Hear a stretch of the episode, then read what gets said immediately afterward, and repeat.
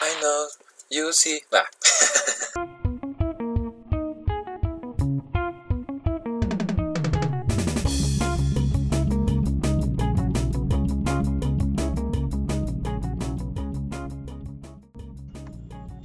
Hola, yo soy Valentina. Y yo, Andrés. Y esto es Ciencia al son de la historia, donde una microbióloga y un historiador echamos cháchara de ñoñadas del mundo a través de estas dos disciplinas.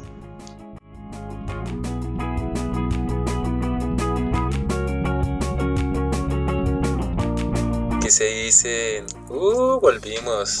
Después de. ¿cuánto, cuánto nos demoramos, como casi un mes. Ay, no, no puede ¿Dos semanas? Sí, No, dos, dos semanas, tres, como tres semanas, sí. Bueno, creo. bueno, el caso. No, no no los olvidamos, solo, solo estábamos ocupaditos.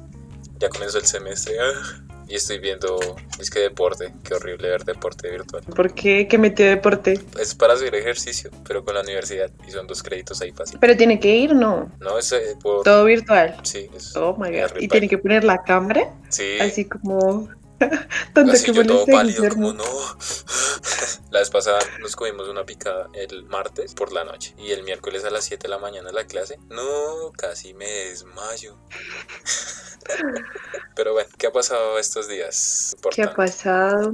Tengo un nuevo gatito, no te había contado. Pues no, estoy en proceso de adap- adoptarlo. No sé aún si se va a quedar conmigo, pero espero que sí. Espero que sí, espero que mis gatitas y él se adapten, porque si no, pues no lo vamos a poder tener. ¿Qué más pasó? Todo se descontroló acá en Bogotá, por lo que pasó con, con el abogado Javier Ordóñez. Ya todo el mundo debe saber que Sí, hubo acá. Pues no, estamos como en Estamos en eso caos. todavía. Estamos en caos, más la pandemia, más que todo se está llenando otra vez, la gente ya está saliendo sin tapabocas, Y todo el mundo como se si está matando, nada. se están enloqueciendo. Sí, no sé, digamos, yo no, hasta hoy me enteré de una muchacha que mataron, que iba montando bici con la sobrina. La verdad no vi bien, sé que fue en la costa, pero ah, que le dejaron un, un cartel que decía como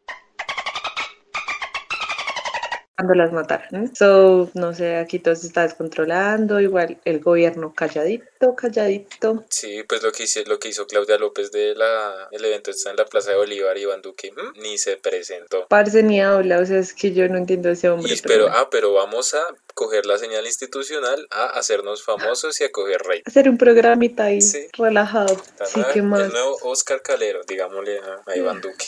Literal, ay no. ¿Qué más pasó? No sé. Ya estoy haciendo tesis, ahora sí, en serio. Ahora sí, a ver si Y eso me da, gradúas, eso me da miedo.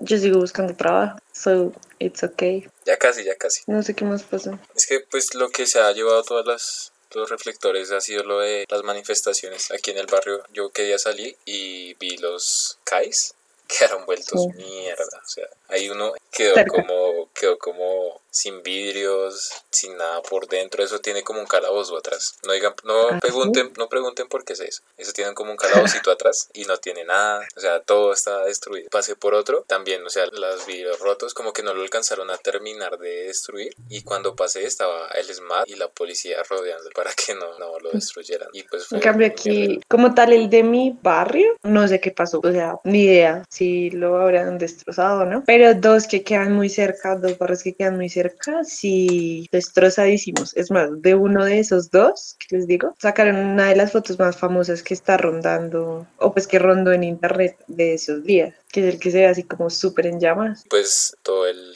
hype cuando City TV, cuando pasa eso, City TV se hace las lucas muy ásperos para hacer esos cubrimientos. Parce, sí, yo vi en un, ¿cuándo fue todo eso? ¿El 9 o el 10? En un momento lanzaron, no sé si fue la policía o fue pues, las personas que se estaban manifestando, lanzaron un artefacto explosivo. Al man de City le cayó, o sea, al ladito.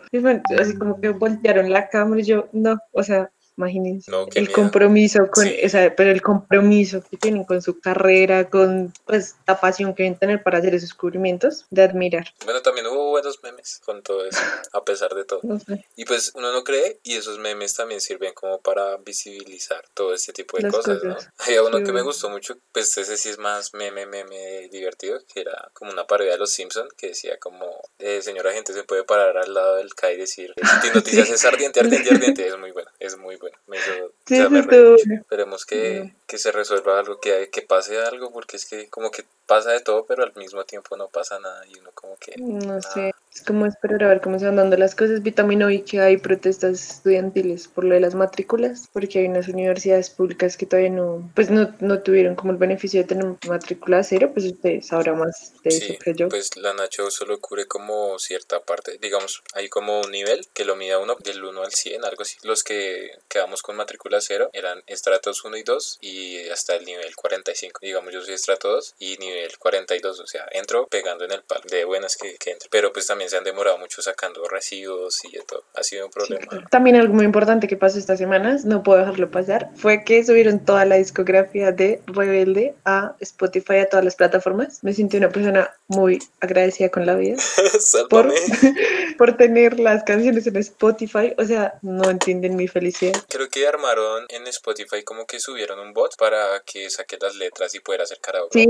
hay una, hay una playlist que se llama así como Karaoke RBD, pero donde esta pandemia no existiera, Dios, yo ya estaría en una casa con mis amigos ahorita dando las canciones a todo pulmón. Y me di cuenta en redes, como que todo el mundo en Twitter, Instagram estaba así como súper feliz compartiendo las cosas de Rebelde, entonces sí, eso fue algo, digamos que positivo que pasó en estos días, me la paso viendo Malcolm in the Middle, que lo amo, o sea, fan, me la paso gastándome la poca plata que me queda en libros. Yo vagar cuando debería estar haciendo tesis. No, profe, no escuches esto.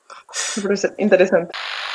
Vio que va a salir Enola Holmes. Está Millie Bobby Brown como Enola Holmes. Está um, Henry Henry Cavill como Sherlock. Cosita como Sherlock. Está Elena Bonham Carter, que es la mamá de Nola, lo cual se me hace brillante. Sí, Minecraft. pero pues Minecraft me estresa, parece. O sea, no he visto la película, pero ya con lo que vi del tráiler cuando dice como que la va a educar como debe ser, uy, marica, me, me- me estresa. O sea, mm, me estresa Minecraft. En fin, se ve buenísima. No sé, siento que va a ser muy interesante por varias cosas. Primero, Millie Bobby Brown va, eh, creo que estuvo en la producción de la película, o sea, la peladita. No sé cuántos años tiene, pero súper talentosa, estuvo involucrada en eso. A mí el tráiler se me hizo asombroso. Siento que obviamente la gente va a esperar mucho como de Sherlock porque pues va a salir Sherlock Holmes y es como wow Sherlock, ¿no? Y es Henry Cavill. Y es Henry Cavill, lo cual es muy importante, claro que sí. Pero siento que en el momento en que se centren en, en Hola,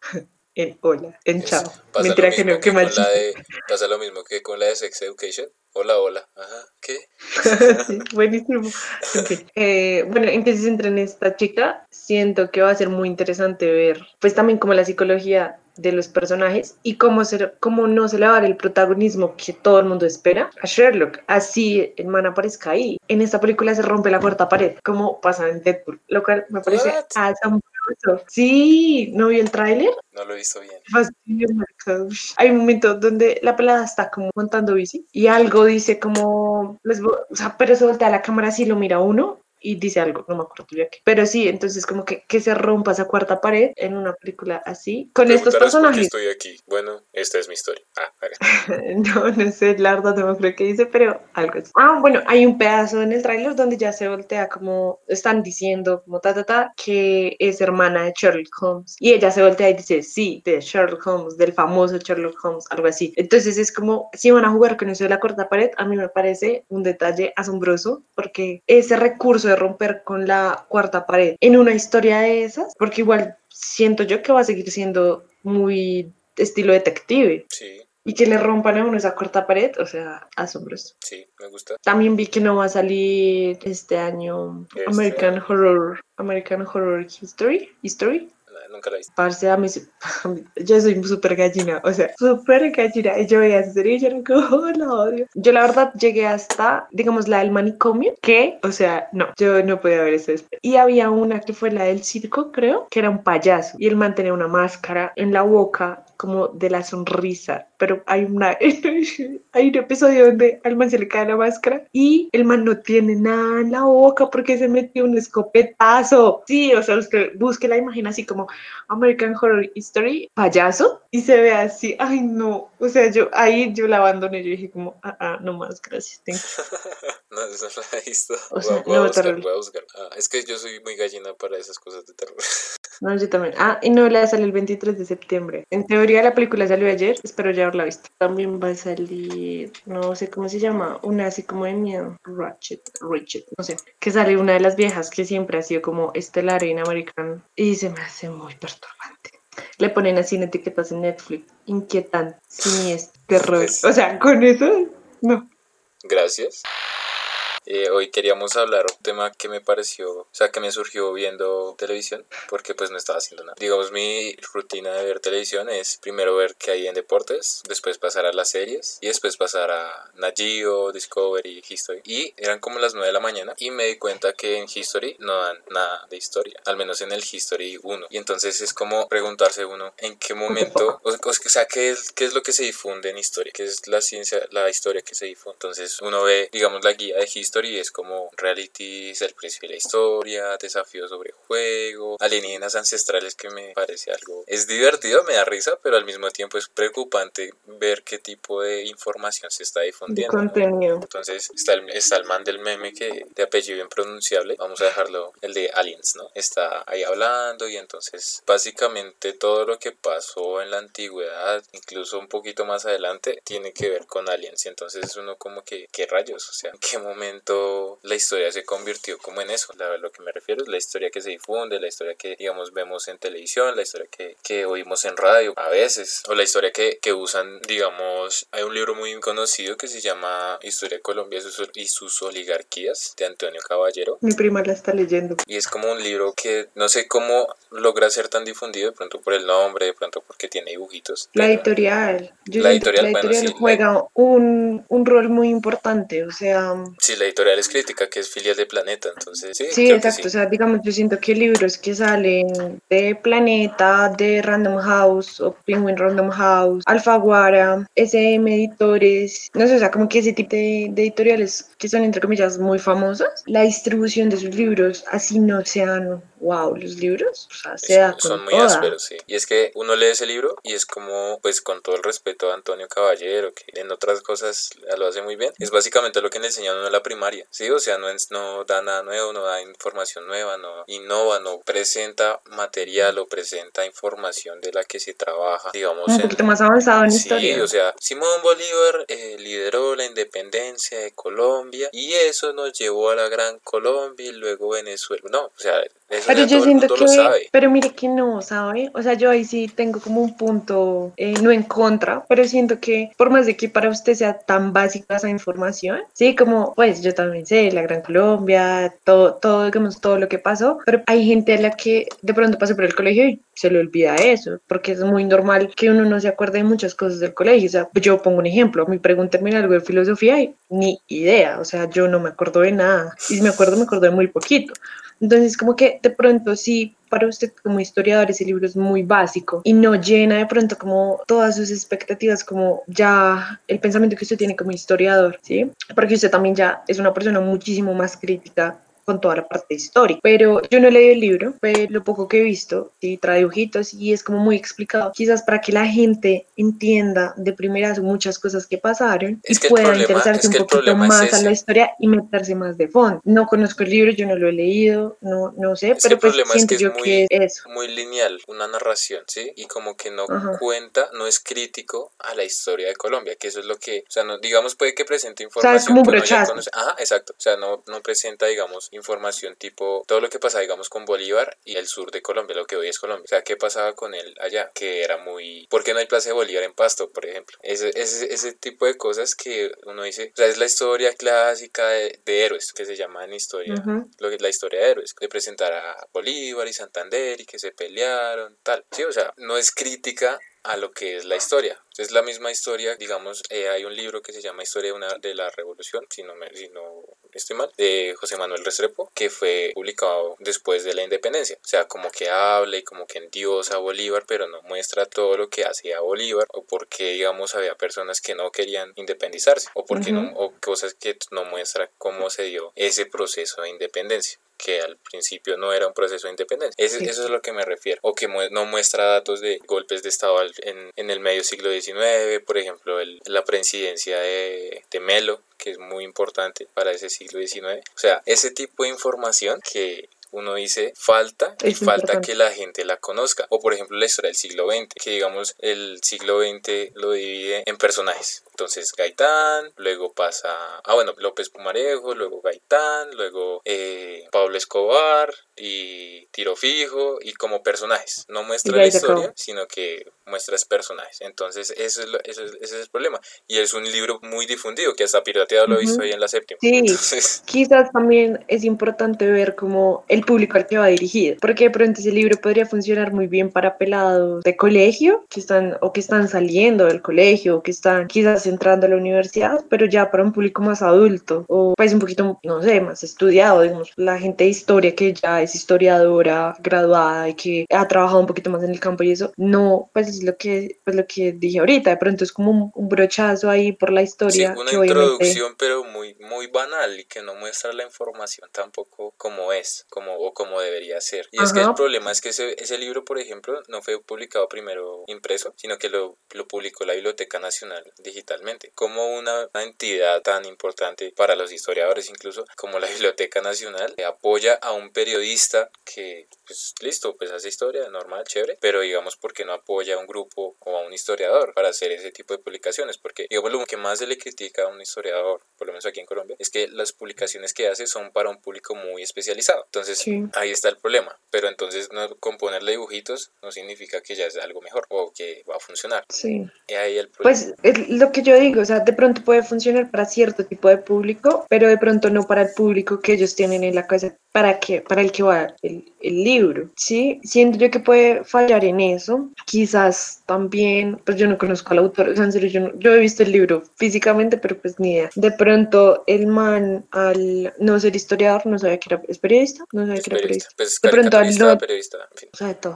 Aparte como semana, la gente sí. ahora que es de todo, yo no sé, Sí. yo ahora Pues él es- existo. El, si no estoy mal, hijo o nieto de Eduardo Caballero Calderón, autor de El Ciervo. Ok. De pronto, sí, le falta meterse un poquito más como al fondo de, de ciertas cosas. De pronto, si hubiera hecho una, una colaboración con un historiador, ya con título de historiador, pues de pronto el libro hubiera tenido un giro diferente y de pronto, parce, hubieran salido hasta dos tomos. Porque Porque él cuenta Pues la historia, historia de Colombia como en la historia de Colombia 300 es larga. páginas y de esas 300 páginas, al menos unas 30 son de caricaturas. O sea, una la historia de Colombia no se puede contar en 300 páginas. Digamos, es, eh, entra como una introducción, como hay algo, como funciona como para que alguien se, se, se Sí, anime yo, es, a es lo que yo digo. más, pero de pronto personas que leen ese libro de primerazo que no tenían como tanto acercamiento, no eran tan cercanos a la historia. Eh, de pronto lo leen y se interesan y dicen, bueno, podemos empezar a investigar. Me gustó más esta, este momento en la historia de Colombia o esta época, está bien dicho, no lo sé, corrígeme,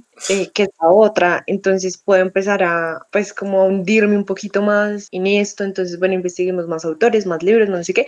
Yo siento que puede funcionar así porque muchos libros hacen eso y lo digo por experiencia propia porque muchos libros que yo he leído que referencian momentos quizás de la historia o otros autores me han hecho llegar a muy buenos libros, muy buenos libros. Entonces de pronto no es el mejor libro de historia, pero sí quizás da como ese empujoncito para mucha gente de que pues aprenda de cosas que de pronto ya no recuerda del colegio o de lo que vio en su vida de, de educación media superior, que la recuerde y que de pronto le empiece a gustar más, ¿sí? Porque también eh, siento yo que es importante, repito, no he leído el libro, no sé cómo es la forma de escritura del man, porque si la forma de escritura es muy, no sé si está bien dicho, pero fácil de leer, las personas van a leer el libro súper rápido y se van a interesar porque van a quedar picadas, van a decir, venga, pero ¿qué más pasó en, yo qué sé, en tal batalla, en tal proceso histórico, en tal, yo no sé si estoy hablando con los términos adecuados, pero sí, sí me, para hacerme entender entender, sí. pero, qué pasó acá, qué pasó allá, y puede empezar a, a buscar más libros, más fuentes, más autores, de pronto sí un poquito eh, más especializados, especializados en el tema. Y eso también pues forma, pues, Carácter. eh, Ah. no, no, no, como, pues como Dejen su F porque Valentina no entendió mi chiste. Que la persona es un poquito más... crítico de cierta manera. Sí, o sea, porque puede ser que la persona diga como, ay, tan chévere lo que este man escribe aquí de, yo qué sé, voy a poner un ejemplo, porque no sé, de Gaitán.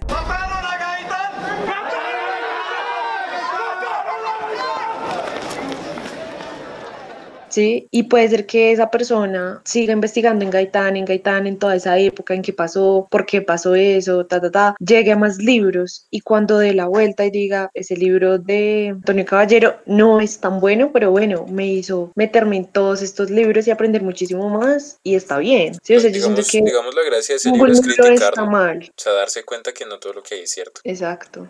O que por lo menos es parcialmente cierto. O que hay más cosas ahí detrás. O sea, falta mucho ahí. Por ejemplo, digamos la parte que es la precolombina es un capítulo. O sea, resumió 500, 600 años en un capítulo. La historia así es, es- requiere muchísimo más trabajo. Porque, pues, digamos, la historia precolombina de lo que hoy es Colombia no es tan así, tan abundante como la de México, como la de, de Perú, pero pues merece un poquito al menos de, de estudio.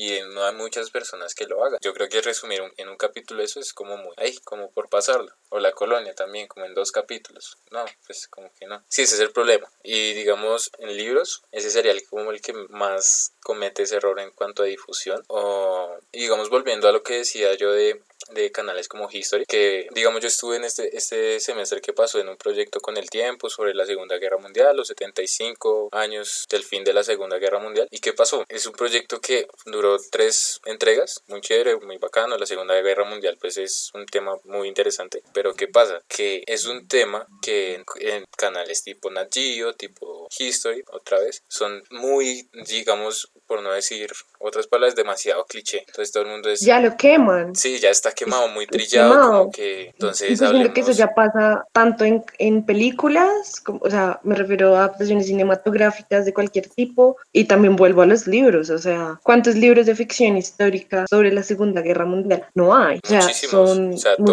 mundo muchísimos. se entrega a la Segunda Guerra Mundial. O sea, es un tema muy interesante, no, nadie lo va a negar, pero Sí, es súper chévere. a mí me Pues gusta. marcó, A mí me gusta eh, aprender sobre eso, es un tema muy interesante, pero no es lo único. O sea, ¿qué pasaba? Uno le pregunta a alguien qué pasaba en Colombia durante la Segunda Guerra Mundial. Sí, o sea, ese es el problema, como que son temas que al ser tan difundidos, uno ve la, la guía de, de Nat Geo, de History, que son los que más hacen. Las grandes estructuras nazis, cómo cayó Sí. el nazismo, cómo surgió el nazismo, bueno, en fin, y digamos ignoran muchísimas cosas, al mismo tiempo ignoran muchas cosas, por, digamos por hacer algo muy mainstream, por decirlo de es que alguna eso manera, iba. como que como ignoran que- muchas otras cosas. Hay cosas muy interesantes, pero también hay que entender que los canales, las editoriales son un negocio. Entonces, obviamente ellos le van a apostar pues a lo que se mueva mucho más en el medio, ¿sí? O sea, digamos, este libro de Colombia se ha movido muchísimo. Entonces, obviamente, digamos, ahorita en la era digital, ellos le han mandado ese libro a Raimundo y todo el mu- el mundo. Me refiero a booktubers, a um, bookstagrammers, bueno, como se hagan, sí, creo que se llaman así. Entonces, obviamente esa gente los promociona muchísimo más, entonces como que van a tener mucho más difusión En en público, jóvenes, en adultos. Sí, o sea, como que va a tener mucha más difusión en, en adultos jóvenes, en ya adultos adultos o ya de pronto quizás en jóvenes, adolescentes, porque digamos, o sea, es increíble cómo mueve esa gente. Yo lo hablo por experiencia propia porque yo los consumo también, o sea, digamos acá en Colombia conozco solamente dos chicas que hacen eso de um, booktube, que es Juliana Zapata y Kyoko. Y de México, pues en México se mueve la gente terriblemente y eh, digamos yo veo el librero de Valentina, me parece muy interesante porque pues ella ya es de un público un poquito más adulto. Me gusta mucho Favorosco y creo que no veo a nadie más. No, en realidad son muchos, pero no me acuerdo. Pero digamos, esas cuatro mujeres mueven muchísima gente. El marketing que hacen es muy inteligente y muy bonito porque digamos muestran cuando las ed- editoriales les envían libros a sus casas. Entonces ellas suben en Instagram como ay me llegó esta cajita de Planeta y viene con un libro de X autor súper bonito no es que eso a uno lo pica como lector sí o sea yo como consumidora de libros frecuente que me la paso gastando plata en libros. Confirmo. una, sí, ellas abren un, un libro que me parezca muy interesante, pues por lo menos así no lo compre, yo voy a ir a internet a investigar. Y eso ya va a ser ganancia tanto para el autor como para la editorial, pues para mucha gente que está ahí anclada. Entonces sí, es también como entender Es el, el, negocio de la detrás de la historia. de las difusiones. Ajá. No sé qué otros libros así.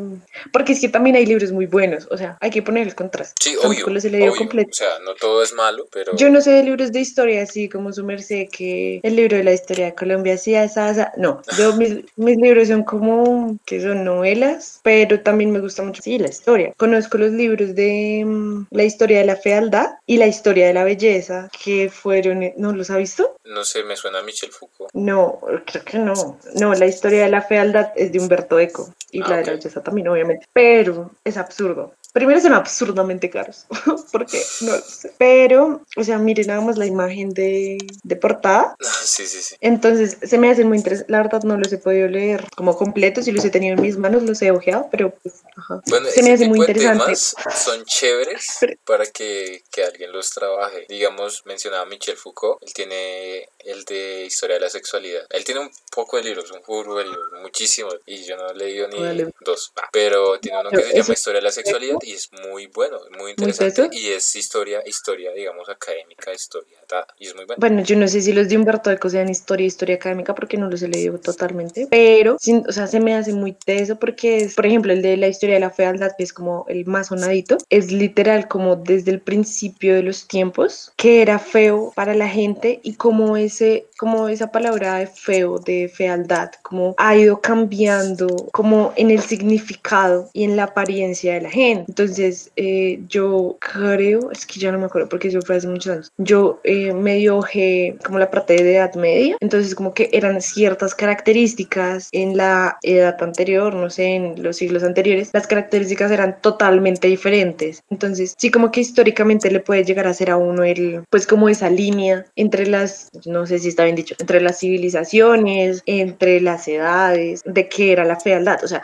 ahí sí es súper específico. El de la belleza, quiero creer que es lo mismo. Entonces, como que, repito, yo no sé si eso será historia así súper académica, no sé, pero a mí ese libro se me hace súper interesante, súper, súper interesante. ¿Cómo ese autor se pudo centrar solamente en investigar? Porque, o sea, primero, sentémonos a pensar el, la magnitud de investigación que tuvo que hacer ese hombre para escribir ese libro y entender en cada una de, de las épocas históricas que escribe en el libro qué era feo para esta época, qué era feo para esta. O sea, a mí nada más el trabajo de investigación se me hace asombroso y que no es algo muy normal que uno vea. O sea, no hay cinco libros, o yo no conozco, sí, no sé, porque la ignorancia es atrevida. Yo no conozco otro libro que hable solamente de la fealdad y de cómo ha ido evolucionando, digamos que el significado de la fealdad. O sea, no sé si exista. Yo solo escu- he escuchado de eso. Entonces, eso, digamos, se me hace muy teso también, como, no sé, la gente tan entregada a la investigación se me hace asombrosa. Sí, sí, pues ese tipo de, de temas precisamente son los que llevan a alguien a interesarse por la historia y pues es bastante interesante. Además que hay algo que pasa en historia y es que uno básicamente puede investigar sobre cualquier cosa. Entonces, digamos, hay, hay algo chévere que pues viene pasando, no sé, 20, 30 años, que no originalmente la historia solo trataba con fuentes escritas y esas eran las que uno tomaba. Pero hoy en día uno puede trabajar con otro tipo de fuentes, otro tipo de información que amplían una investigación, que obviamente hay que ser un poquito más quisquilloso, pero digamos ayudan para hacer este, ese tipo de investigaciones. Uno como hace una historia de la fealdad, pues tiene que ver imágenes, tiene que ver pintura, tiene que... Es enlazar muchas, muchas áreas académicas. O sea, aquí leyendo, digamos, sobre Humberto Eco, que se murió en 2016, F, ah, dice como que la obra de él ha sido fundamental para, para entender la historia del siglo XX y de nuestros días. El man se dedicaba a um, clases en universidades y eh, dicen que sus ensayos, porque el man escribía ensayos, son como indispensables en las universidades de todo el mundo. Tiene un montón de obra, o sea, digamos, arte y belleza en la estética medieval, historia de la belleza, historia de la fealdad, confesiones de un joven novelista de construir el enemigo. El man era muy teso, ya que sabemos que está so sorry. Era italiano. italiano. Creo que él escribe un libro que es bastante famoso. Yo no conocía ese. Hay uno que El nombre de la rosa. El nombre de la rosa. Ajá, pues yo nunca lo he leído, pero ahora que recuerdo, si me lo, me lo pusieron a leer, Que no lo leí. no lo leí, como en No. introducción a la historia, en primero, Creo que por eso me la Veo tiré. cómo No. No, Ah, que verdad. por eso me la tiré. No, Sí, perdón, me tiré introducción a la historia y luego tuve que pero repetir. por flojo. No, curiosamente, yo ando en bici y, ah, bueno, el caso es que yo perdí esa materia fue por llegar tarde porque me pinchaba. Qué mala excusa. Es una buena excusa, es real. No, porque perdiste la materia. Gracias. Sí. ¿Qué más? Pues como que igual hay gente muy tesa. La verdad yo no leo mucha historia. Sí, pues hay libros muy buenos y que son difundidos. Ahora que mencionaba lo de Humberto Eco, hay uno que es eh, Historia del siglo XX, no recuerdo bien el nombre, es Tony Judd, así se llama el autor, que el man habla, tiene como un libro de antes hasta el 45 y otro del 45 al 91, 89, por esos años, y pues es muy interesante y habla pues todo lo de la Guerra Fría, todo lo que pasó después de la Segunda Guerra Mundial. Parece que teso. que O sea, repito, el nivel de investigación, o sea, Sí, sentarse. ese libro tiene como 900 años. páginas, algo así. marica, años a investigar y luego detener esa investigación a escribir, o sea, se me hace muy teso. Pero es que, No bueno, sé. ese es otro, lo que yo mencionaba ahorita, el problema del- de la historia en Colombia es que está muy especializado, o sea, se usa un lenguaje muy especializado para, para escribir, mejor dicho. Por ejemplo, hay libros que, que son buenos, pero que solo los pueden o los quiere entender una persona del ámbito histórico. Sí, o sea, una un historiador bien puede escribir tres, cuatro, cinco tomos de tres, cuatro, cinco años de historia perfectamente, sin problema. Entonces, ¿cómo alguien va a leer así por intención propia un libro que hable de solo un año que, no sé, sean 500, 600 páginas? A menos que sea Sí. un año tipo 1945 porque Segunda Guerra Mundial y a todo el mundo le interesa la Segunda Guerra Mundial. Pero si Ujú. es 1851, ¿a quién le va a interesar eso? A nadie. Obvio que pasó en 1851, nadie Se abolió la esclavitud en Colombia. Ok, tranqui. Sí, pues es que yo siento que como historiadores y como, o sea, no solo los historiadores, o sea, siento que también los escritores, digamos que, la- no, es que todo el mundo, parce, es que hasta la gente que hacemos ciencia, bueno, que hacen ciencia, porque estoy en stand-by. Ah, mentira.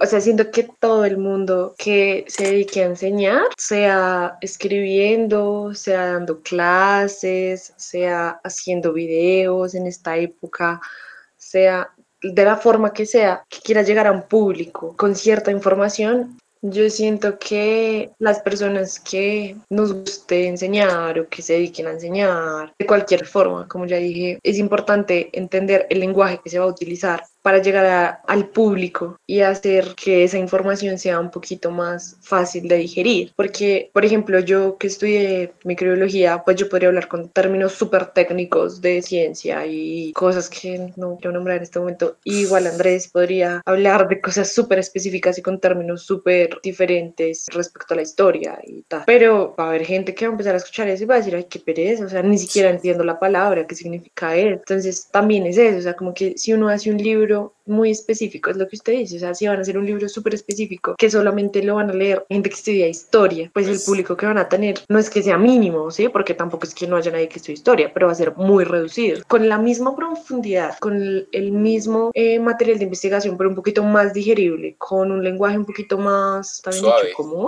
sí, claro, Sí, digerible. O sea, yo lo que digo es que sea fácil de leer, que lo, lo enganche a uno y le permita a uno llevar un- el hilo conductor de la historia. Muchísima gente se va a interesar mucho más por más disciplinas, ¿sí? Porque leer historia es cansón. Cuando uno lee análisis de arte es cansón. Pero si a usted le dan un libro historia de, dígame algo que usted diga, uy, Historia. pero este tema es hartísimo. Eh, la La historia de Colombia. La historia de Colombia es, un, es harta. La historia de Colombia es chistosa, es harta, es triste, a veces divertida. Es sí, Bueno, solo elijo un tema que usted diga que hartísimo me pareció. la hegemonía conservadora. Es muy fastidiosa. Por ejemplo, si hay alguien que escribe un libro sobre la hegemonía conservadora en términos muy específicos de gente que estudia historia, o sea, términos muy técnicos, mu- muy específicos de la historia, académicos, esa era la palabra, muchísimas gracias, compañero.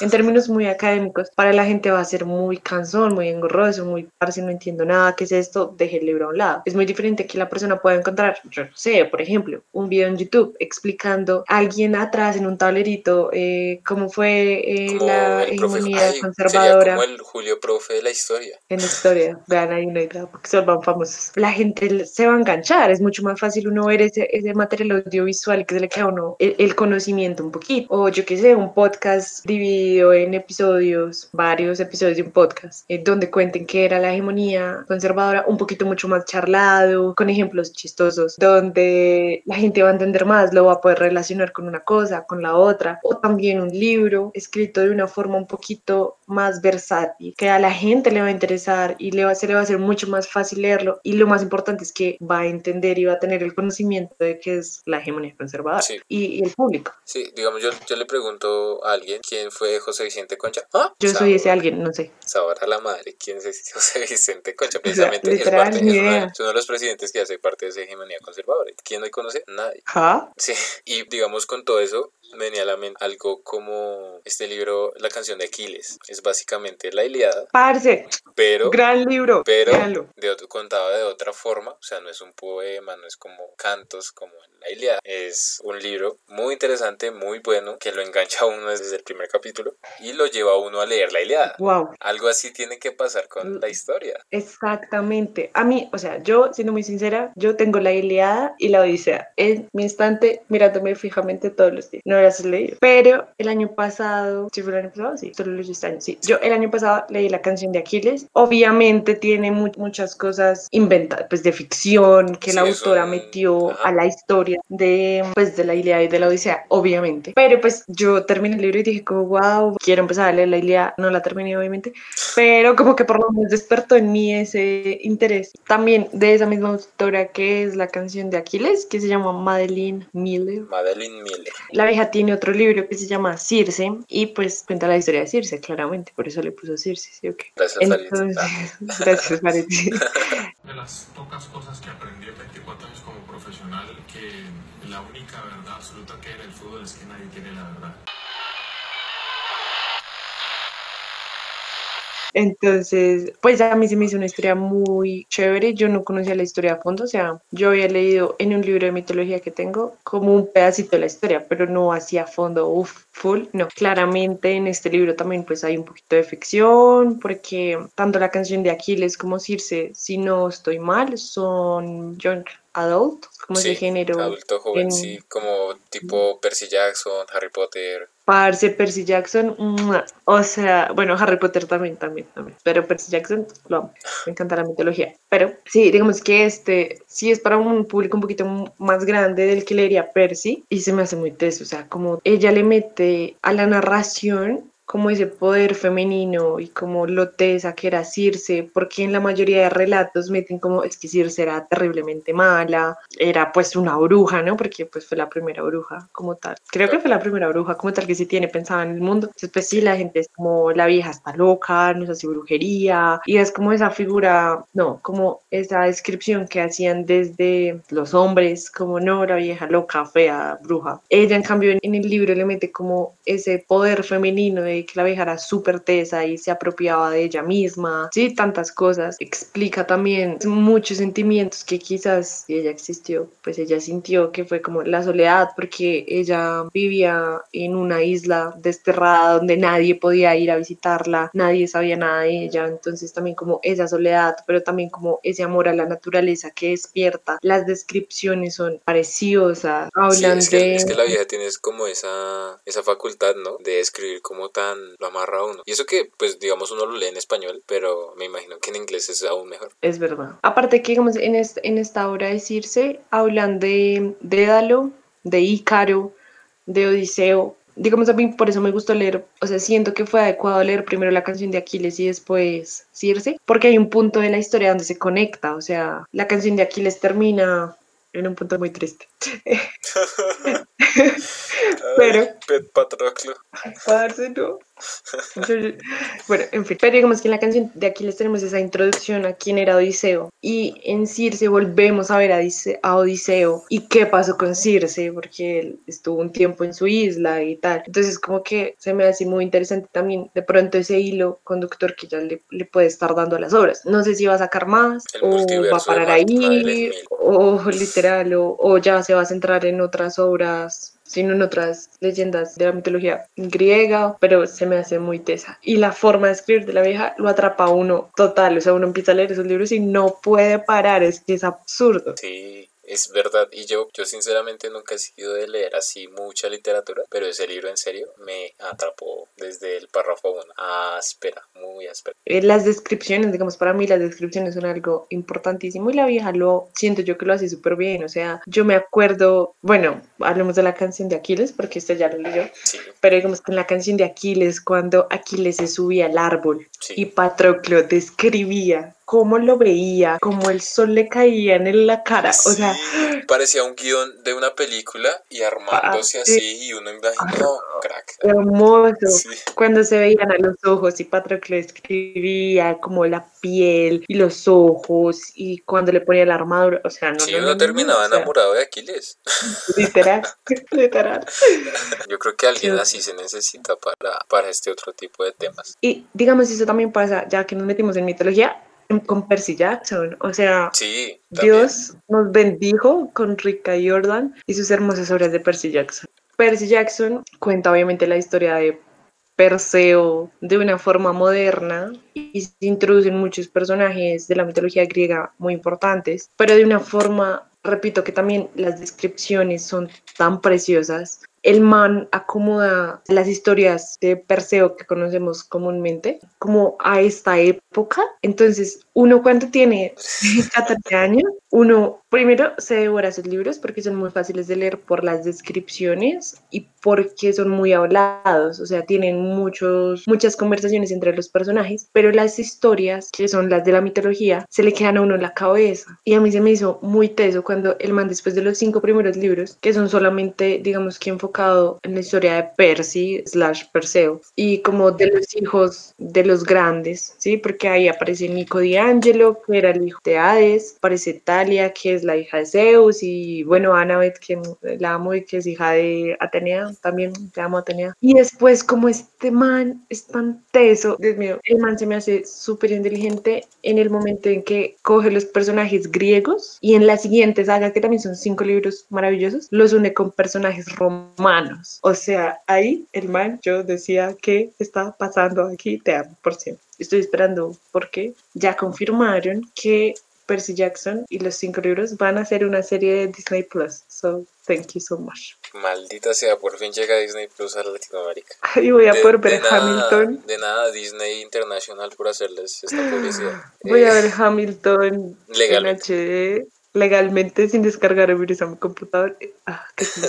Mentiras, querido Bill Gates, no descargamos software pirata. Es, todo esto es mentira. Es la broma. No. A lo que quería ir con todo lo de Percy Jackson y mi amor por Percy Jackson es que antes de que yo leyera Percy Jackson había leído como un libro de mitología griega chiquitico, como con historias cortas que me habían dado en primaria. Y desde ahí pues me encantó la mitología. Yo entré a Percy Jackson dije como, wow, ¿qué es esto? Y de ahí pude yo meterme más a investigar sobre mitología. Entonces, a eso iba. O sea, como que puede ser que yo haya in- ingresado al mundo, digámoslo así, de la mitología griega y de todos los mitos, gracias a esta serie pues, que leí cuando era chiquitica, que me pudo me dio como esa capacidad de decir, ay, qué chévere, venga, investiguemos bien del mito de, yo qué sé, de, de Atlas, o venga, investiguemos más sobre tal dios, o qué pasó con Atenea, o qué pasó con Hades, o sea, sí, también como que le abre a uno también los ojos a investigar un poquito más, sin importar cómo uno llegue a la historia, o sea, yo siento Sí. que eso es muy importante. Hay otra cosa que hay que mencionar ahí, porque digamos, pues sí, o sea,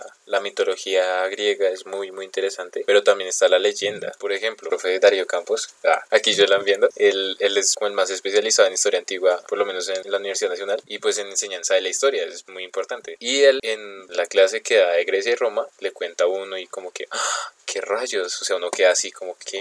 Porque entonces es Que lo amo. le dicen como, o sea, sí, muy bonito todo lo que le cuentan de Grecia, pero no le cuentan que ellos olían feo, que no se bañaban, que, que, Claramente eso pasaba. que digamos, Alejandro Magno, pues no fue el conquistador, no fue el rey, así como lo cuenta la leyenda, como lo cuentan las películas, o que las... Como lo endiosan. es Ajá, que también exacto. O sea, o como las, las- digamos, estas películas como 300 nunca pasaron, o por lo menos no pasaron así. Digamos, creo que 300 habla de la guerra Atenas-Esparta, ¿sí? Entonces, obviamente, son cosas que, o sea, obviamente una película está hecha como la canción de Aquiles tiene cosas de ficción para que eh, acomoden la y sea un poquito más atrape, entretenida atrape gente. pero obviamente no es algo que haya pasado así, o películas como Gladiador. Entonces, obviamente, hay cosas que son chéveres y son interesantes, pero no todo es así, no todo pasó como lo muestran sí. Entonces, no por ver una película, no por leer, Ya se sabe así, no todo, entonces obvio. ya se sabe todo, que es lo que es lo mismo. Es, digamos, Grecia y Roma, de cierta Ese era el manera, punto bueno, final poquito- de lo que queríamos tocar en el podcast. Sí, en un punto, en un punto más bajito, un nivel más bajito es lo que pasa con la Segunda Guerra Mundial, que son temas demasiado trillados y que al final la gente Use me, bitch. es, es las cosas como son. ¿Quién conoce la historia de la India, por lo, por lo menos, de la mitología hindú, que es la única que Podemos hablar de eso en otro episodio porque me parece asombroso. Parce, yo vi, espere, no me acuerdo dónde. Ah, eso fue un documental algo así que me vi. Que ellos iban y habían muchas esculturas de. ¿cómo Vacas. es? No, me- de Buda. Ah, sí, Buda, right? En oro. Podríamos hacer un episodio hablando de eso. Ah, bueno, la gente que fue a India a colonizar. Iban, fueron a saquear, pero se llevaban las cabezas de Buda, porque estaban hechas en oro. O sea, todo estaba en oro, pero solamente se llevaban las cabezas. Entonces, también como el trasfondo, hagamos un episodio hablando de esto, gracias. Sí. Mientras me leo mi libro de budismo. No, no sé si en la ciencia pasará algo así, pero al menos en la historia es algo. Es triste un poquito, porque hay muchos temas muy interesantes que se dejan de lado simplemente por ir con lo conocido, como no arriesgarse. Pueden sacar muchísimo tema de cosas así. Por ejemplo, yo descubrí eh, viendo Star Wars. eh, que en la primera, bueno, Star Wars 1, 1977, que después se volvió en el episodio 4, Una Nueva Esperanza, mi parte friki. En ese episodio usaron la ciudad maya de Tikal, ¿sí? Como un escenario y, y pues fue inter- bastante interesante y ahí me piqué y comencé a investigar sobre la ciudad maya de Tikal. Y curiosamente, cuando yo entré a historia, entré a estudiar historia, en Historia de América 1, hablaron precisamente de esa, de esa ciudad y pues ya uno queda de una queda picado. Ese tipo de cosas de alguna manera también, o sea, es como el interés también de cada uno. Es lo que pasa que muchas veces muchas personas no se interesan ni siquiera por leer, por leer Ujú. un anuncio, por leer una señal de en la calle y por eso se estrella. O sea, porque no, no les gusta leer. Eh, ahí el problema, o sea, listo, alguien se pica con algo, pero son uno de cada diez. Entonces, ese es el problema, que digamos, por ejemplo, este, estos medios son chéveres para ese tipo de difusión, porque no, son, no hay que hacer nada, simplemente uno pone a reproducir y ya. No, y que yo siento que es fácil llegar de estas formas, o sea, de esas que pongo ejemplo en YouTube, Instagram, lo que sea, es mucho más fácil llegar a la gente joven y engancharlos de cierta forma a la lectura, no sé, a, pues por medio de la lectura, quizás a la, a la ciencia, a la historia, al arte, a tantas disciplinas que pues siento yo que digamos la lectura es como un, quizás como un hilo conductor, quizás que recoge más bien todas las, pues, las áreas del conocimiento. Yo siento que eso que usted dice que hay gente que no le interesa leer y todo el cuento viene también desde nuestra educación, porque desde el colegio, de Colombia. porque yo siento que los libros que le ponen a leer a uno en el colegio no están pensados para que uno se enamore de la lectura. O sea, uno le ponen a leer la María como. ¿En qué año lo leímos? ¿Como en séptimo? ¿Nos Sí, no a leer sé. la María? Uy, yo nunca la terminé de leer.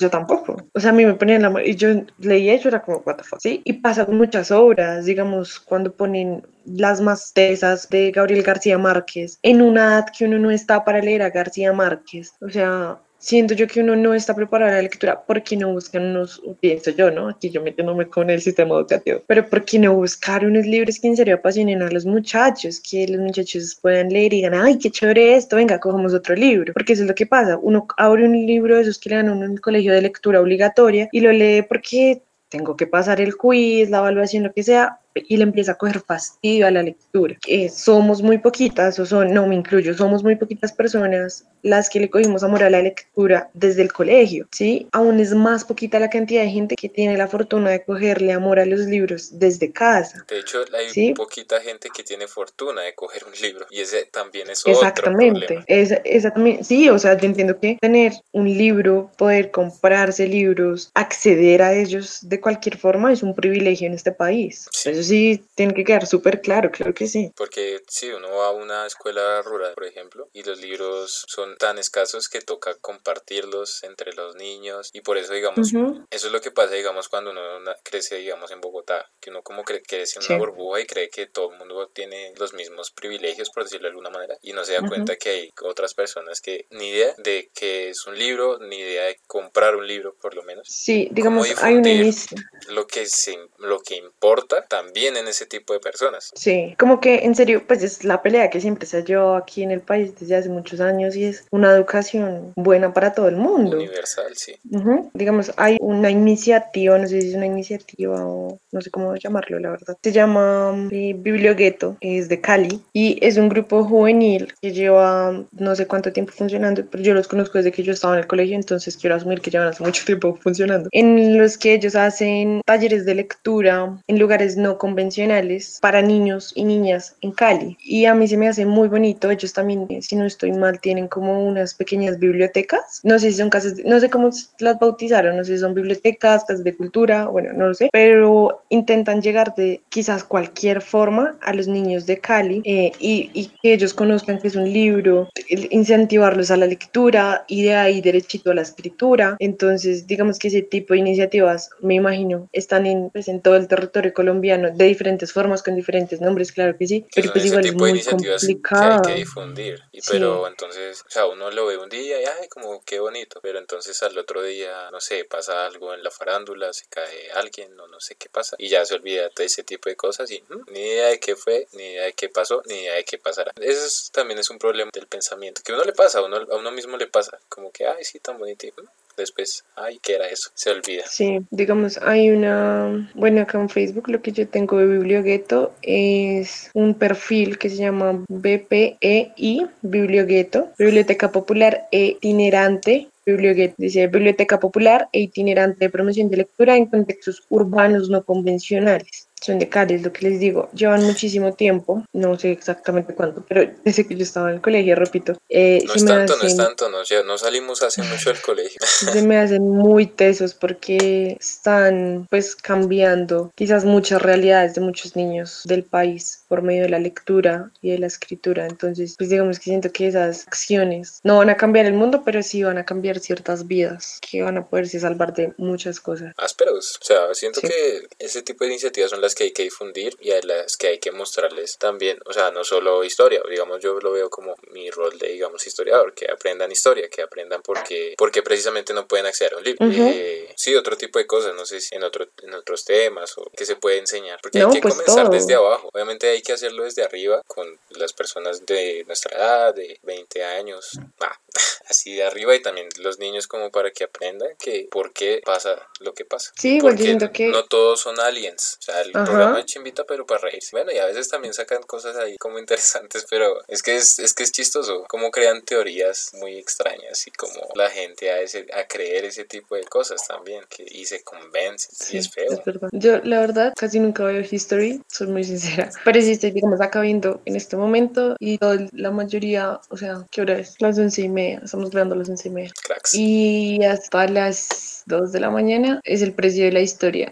Ese es el único programa, programa que tiene, no sé qué rayos. O sea, sí es El precio de chistosito la historia, tal, pero... desafío sobre fuego y quién da más. Yo no sabía que ahí daban quién da más, Sí. porque quién da más es... De A&E. Ajá, pues yo lo veía ahí, ya luego son como infomerciales, alienígenas, quién da más, el precio de la O sea, no historia. es mentira, se volvió un programa de realities y de ahí quedó el nombre. La caída del Chapo, o sea, también digamos es otro tema No, que eh, sí, pues como parte súper quemadísimo. todos, lo- entonces Entiendo que es lo que da rating. Sí, o sea, digamos, en Nat Geo pasan muchos programas así también, como el narcotráfico, las rutas del narcotráfico, Pablo Escobar, el Chapo, de, bueno. ¿cómo se llama? Lo de alerta aeropuerto. Ah, sí, esa es otra cosa que Yo vivo traumada gracias al aeropuerto. Yo siento que todo el mundo vive traumado. Pero yo, en especial, o sea, yo viajo a cualquier lado, llego al aeropuerto y siento, "Ah, ¿qué tal tenga droga? Así, obviamente no, pero como que el programa le lava uno tanto la cabeza que Pero, a mí me da y miedo también, todo. O y sea, eso también es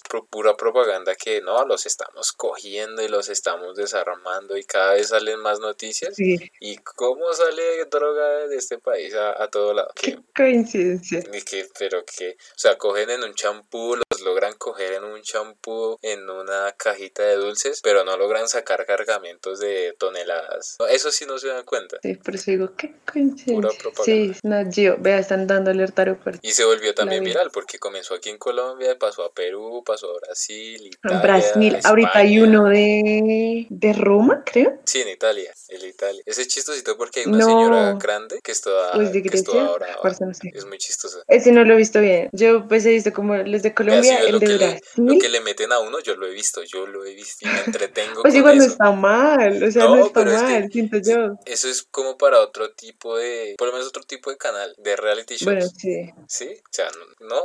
por lo menos No Nat Geo. Wild es un canal que por lo menos cumple con lo que, con su premisa de, de documentales y programas de, de veterinaria, bueno, eso está chévere, pero Nat Geo como que F. Como Animal, ¿cómo se llama ese? Animal Planet. Aunque ese también Pues se también- volvió re realities y quién hace el mejor acuario y quién hace la mejor casa del árbol. Pero mire, en History 2 En el History 2, es que ese es el problema. En el es History melo, 2 ¿sí o qué? dan en lo que Debería deberían dar en el el real. History 1. Sí, mire, estoy viendo History 2 y dice constructores de imperio, guerras mundiales, la Biblia prohibida, pioneros del lejano oeste, construyendo un imperio. Sí, ahí dan programas de la antigua Roma. Bueno, digamos, son Ese, temas parce, a mí ese tema me encanta. Pero pues por lo menos no es siempre lo El mismo. costo de la guerra, secretos de guerra. Bueno, sí, pero siento que por lo menos esto está un poquito más encaminado a las cosas. Sí, algo o sea, que porque es que yo digo como, con la premisa del canal. como parce en un canal de History, o sea, History Channel, ¿quién da más? O sea, es que Sí, no lo entiendo, yo ni siquiera sabía que eso lo daban ahí, porque yo lo vi en otro canal, porque sí lo sí, vi. yo lo veía en A&E porque es un canal que dan ese tipo de contenido, Exacto. pero lo pasaron a History y lo sigo viendo, pero pues no deberían estarlo dando ahí. Yo no, pues no, hace mucho no ponía History, la verdad, pues no veo casi nada. Sí, y pues digamos lo que uno ve en History, precisamente el precio de la historia, y es como, ah, que, ah, bueno, sí, pues, pero qué, y es que es todo el día, todo el día, y repiten episodios viejos, y maratón el precio de la historia, y lo mejor del precio de la historia, ay, no me jodas, me da rabia. Sí, no, como que no, pues no acorde, tampoco es que los programas sean mal, porque igual lo entretienen a uno, pues sí. Sí, o sea, es precisamente entretenimiento, pero no cumple con la premisa del canal. Es. Sí, igual también repito, es como el rating que ellos ya tienen gracias al, digamos, porque es que, por ejemplo, el precio de la historia en el momento en que salió fue así como, wow, el pre, no sé qué, el severo programa, no sé qué, como esas antigüedades que llevaban y como que, como explican un poquito de dónde viene, que parece yo la verdad hace mucho no veo eso, pero no sé, el arma y esta arma viene no sé de dónde. Pero esa es otra quién. cosa, esa es otra cosa, ese, ese- Como ese que al problema, ese es un problema de, de ese programa y que cumple con la premisa del gringo solo armas, o sea, ya llegan, venden Mm, sí. armas y las prueban y eso es la emoción y rompen una calabaza y bueno, y entonces Claro. por eso el chiste, ¿no? Perdón, no hablo en disparar a gente en escuelas, ¿Qué? Ay, no sé, no he visto. sí, es un buen chiste, pero ese es el caso, sí, también como que ese es un problema, las armas y todo eso, aunque hay cositas chéveres, hay juguetes y todas las cosas, pero pues hay muchas armas, No sé, no he visto. La verdad, hace muchos años no lo veo. Entonces sí, complicado. sí. Ah, eh, están mostrándole el caballito de Troya. No sé, no En tengo televisor acá. Ah, yo sí. En his- En en History 2. History 2 es más recomendable. Historia. Bueno, lo que, lo que, a lo que queríamos llegar en este episodio es que hay que difundir la ciencia, la académica, para el público en general. Hay que ser tan cerrados, tan a solo historiadores, a solo científicos, bueno, en fin. O sea, hay que hacer algo que sea para todos. Eso es, digamos, ese era el, el fin último, la idea de este episodio.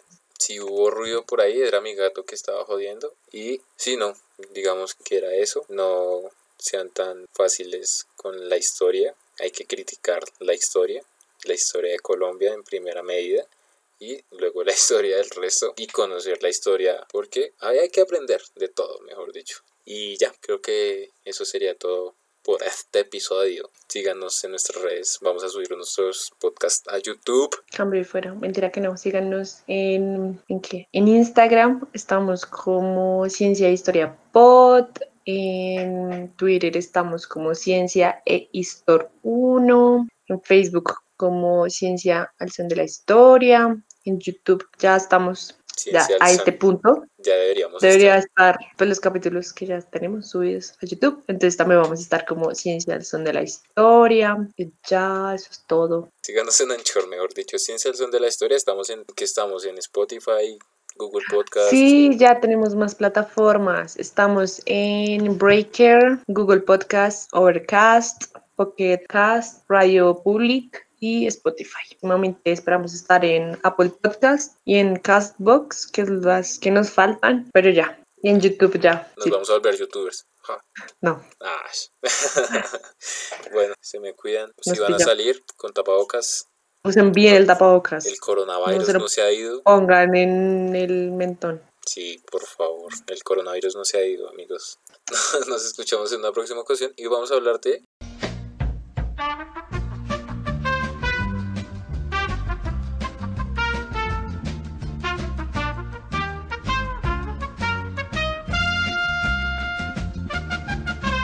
Bye. Adiós. Bye.